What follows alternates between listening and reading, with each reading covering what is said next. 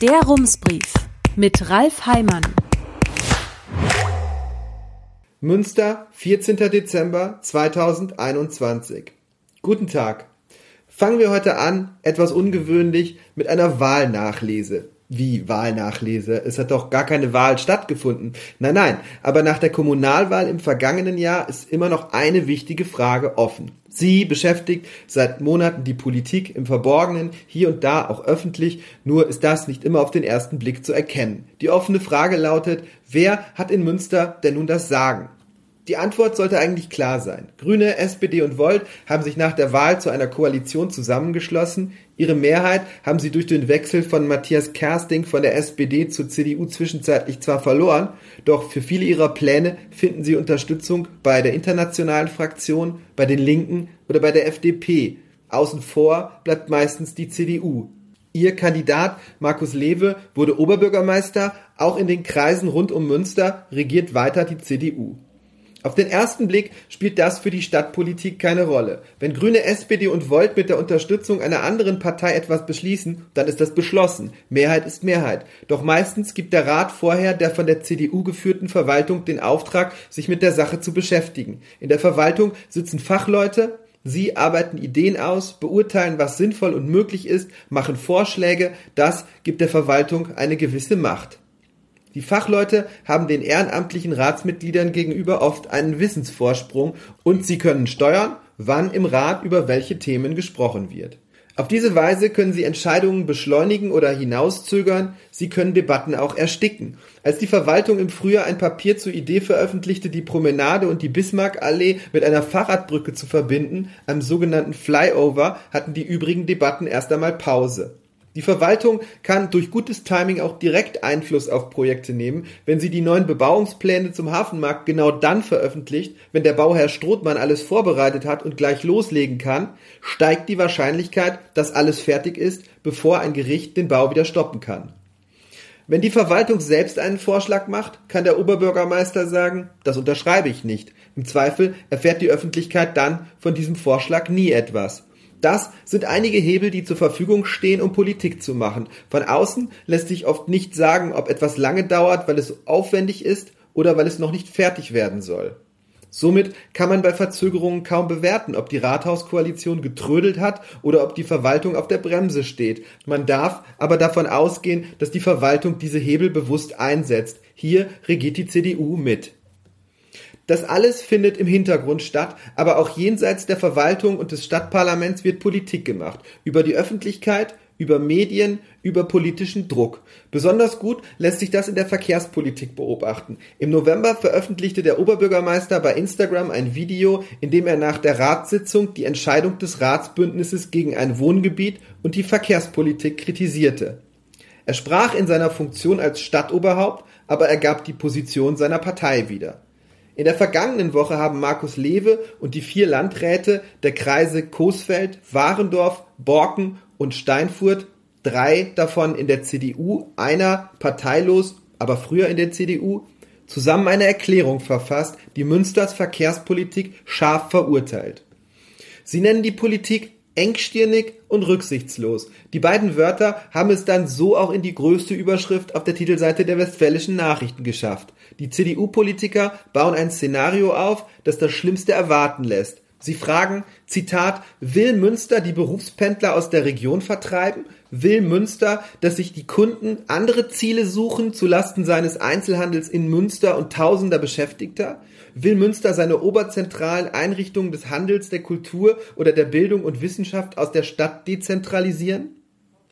Markus Lewe und die Landräte schüren Angst. Aber warum machen sie das? Eine naheliegende Erklärung ist, im Mai sind Landtagswahlen.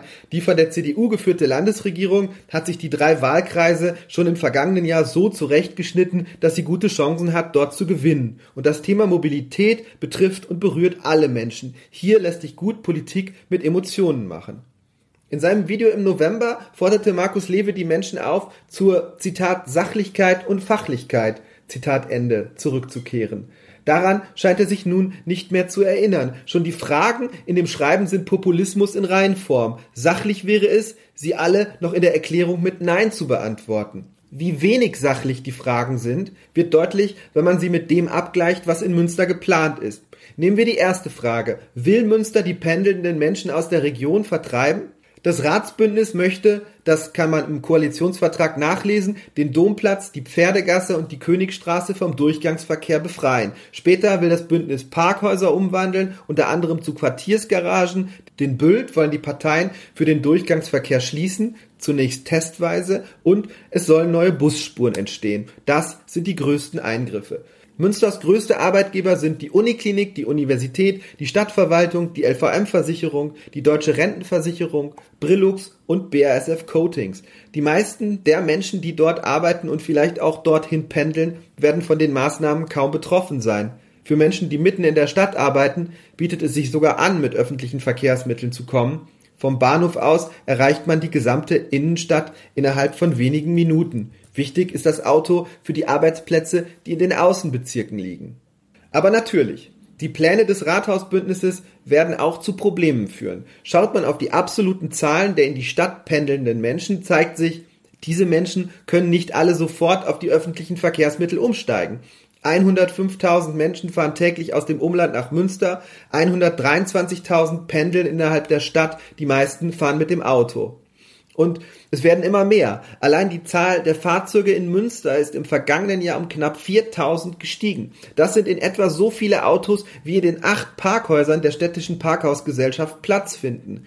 Im Umland verläuft die Entwicklung ähnlich. Jahr für Jahr kommen tausende neue Autos hinzu. Die drängendste Frage ist zunächst nicht, wie bekommen wir die Autos aus der Stadt, sondern wie verhindern wir, dass es noch mehr werden. Dazu schreiben Markus Lewe und die Landräte nichts. Ihr Vorschlag ist, öffentliche Verkehrsmittel ausbauen, attraktive Alternativen zum Auto schaffen. Sie schreiben, Zitat, wir sind davon überzeugt, dass die angestrebte Verringerung der Autofahrten nicht durch Verbote oder moralische Vorhaltungen erreicht werden kann, sondern nur durch ein besseres, zuverlässiges und angenehmes Alternativangebot. Zitat Ende. Das Schreiben ist ein Signal an die autofahrenden Menschen. Ihnen möchte man die Angst vor dem Mobilitätsgruselkabinett nehmen, das man selbst aufgestellt hat. Sie sollen sich nicht vor Veränderungen fürchten müssen. Aber auch nach Münster geht durch die Unterschrift von Markus Lewe unter der Erklärung eine Botschaft. Sie lautet, die CDU mag im Rat keine Mehrheit mehr haben, aber wenn wir den Radius etwas größer ziehen, bestimmt sie immer noch, wo es lang geht. Es ist ein Machtkampf. Und dieser Machtkampf lässt sich auf zwei Fragen herunterbrechen. Die eine lautet, wie wichtig ist uns der Klimaschutz? Ist dieses Ziel so wichtig, dass wir dafür auch Nachteile in Kauf nehmen? Oder haben andere Dinge erstmal Priorität? Die Landräte und Münsters Oberbürgermeister geben mit ihrem Schreiben eine auf den ersten Blick eindeutige Antwort. Das Wort Klima kommt in ihrem Text nicht vor. Es scheint in ihren Erwägungen keine Rolle zu spielen. Und auch wenn viele sich das anders wünschen würden, muss man feststellen, das entspricht dem, was ein großer Teil der Menschen denkt, vor allem im Umland, wo Klimaschutz etwa durch den Verzicht auf ein Auto für einzelne Menschen mehr Nachteile mit sich bringt als in der Stadt. Das Bewusstsein mag da sein, aber morgens auf dem Weg zur Arbeit dreimal umsteigen und dann auch noch länger unterwegs sein, da zieht das Klima in vielen Fällen den kürzeren. In der Ökonomie spricht man von der Gegenwartspräferenz. 100 Euro heute sind einem Menschen mehr wert als 100 Euro plus Zinsen in 30 Jahren. Deswegen zwingt der Staat Menschen zu einer Rentenversicherung. Klimaschutz auf der Straße ist freiwillig. Aber funktioniert das?